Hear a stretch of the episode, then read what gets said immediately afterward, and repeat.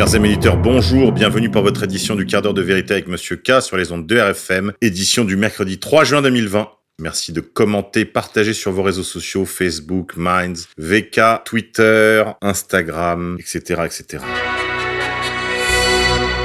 De nos confrères de la rédaction d'égalité et réconciliation, les médias en sueur, Didier Raoult flingue Simone Veil, une icône de ce pays.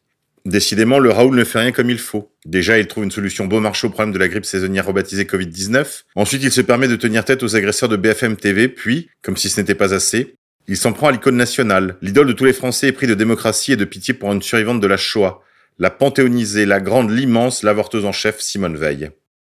À retrouver sur le site d'égalité et réconciliation.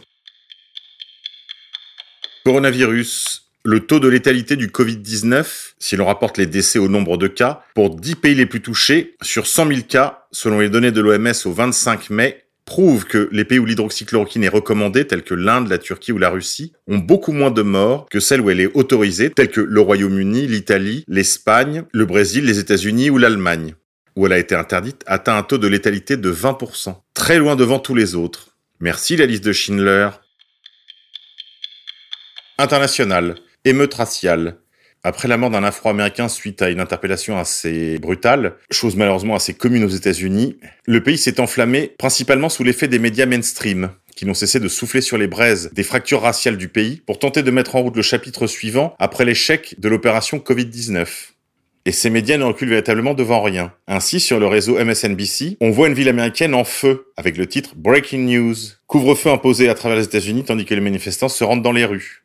Alors cette image de la skyline d'une ville américaine, peut-être Philadelphie, peut-être Minneapolis, où l'on voit de nombreuses volutes de fumée et, parfois même des flammes, a été tirée du trailer officiel du film World War Z. Vous pouvez retrouver ça aisément sur les réseaux sociaux.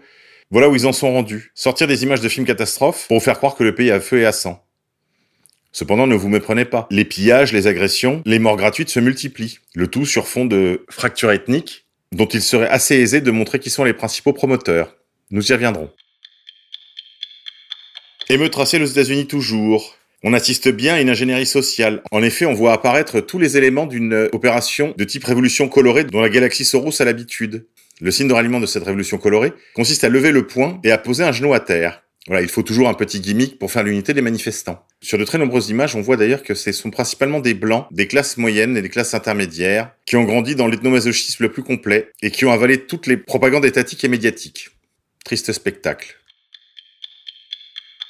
Émeute raciale encore. Les relais des réseaux Soros en France, l'équivalent de Black Lives Matter, sont les réseaux indigénistes, autour de la campagne Justice pour Adama, ou encore les Gilets Noirs. Hier, à partir de la fin d'après-midi, alors qu'une manifestation monstre avait réuni plus de 15 000 manifestants au slogan de Justice pour Adama et Black Lives Matter, s'étaient réunis autour du nouveau palais de justice dans le 7e arrondissement de Paris. Lors de la dispersion du cortège, de très nombreux incidents ont émaillé la fin de la manifestation. Incendie de feux tricolores, de poubelles, barricades d'ordures, blocage du périphérique, etc. La tentative d'importation de la révolution colorée au prétexte de la mort de ce Floyd américain est décidément en route. Importer le tiers-monde, devenez le tiers-monde. Tandis que la mort de George Floyd aux États-Unis a des répercussions un peu partout dans le monde, alors que la tentative d'importation de la révolution colorée après la mort de George Floyd bat son plein, trois faux policiers ont été arrêtés en passe de réaliser une arrestation raciste. Trois hommes ont été interpellés par la brigade anticriminalité alors qu'ils voulaient tourner un clip mettant en scène une fausse interpellation raciste dans le 15e arrondissement de la capitale. Leur but était de tourner une scène où des policiers devaient intervenir après un vol dans un magasin laissant partir un voleur de type européen et interpeller à sa place un homme d'origine africaine. Une manière pour eux de dénoncer le racisme dans la police nationale, ont-ils avoué. Selon les enquêteurs, la séquence était de type sauvage, les hommes possédant de vraies tenues de policiers mais aucun n'ayant une autorisation de tournage.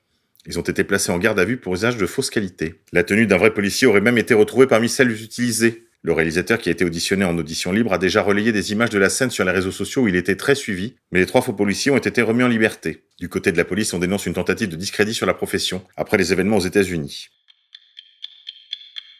Émeute raciale enfin.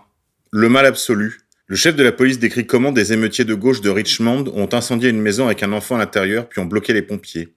Le chef du département de police de Richmond en Virginie a déclaré dimanche que des émeutiers avaient mis le feu à une maison avec un enfant à l'intérieur tout en bloquant l'accès aux pompiers afin qu'ils ne puissent pas passer pour sauver l'enfant. Il a déclaré un incident particulièrement poignant qui illustre vraiment la gravité des problèmes auxquels nous sommes confrontés. La nuit dernière, des manifestants ont intentionnellement mis le feu à un bâtiment occupé sur Broad Street. Ce n'est pas le seul bâtiment occupé qui a été incendié au cours des deux derniers jours mais ils nous ont interdit d'entrer sur les lieux. Nous avons dû forcer notre chemin pour dégager la voie aux pompiers. Les manifestants ont intercepté l'appareil de lutte contre l'incendie à plusieurs pâtés de maison avec des véhicules et ont bloqué l'accès des pompiers à l'incendie de la structure. Dans cette maison se trouvait un enfant. Le chef du département de police de Richmond a ensuite éclaté en sanglots alors qu'il décrivait l'horrible événement qui s'est produit dans sa ville. L'enfant a pu être sauvé.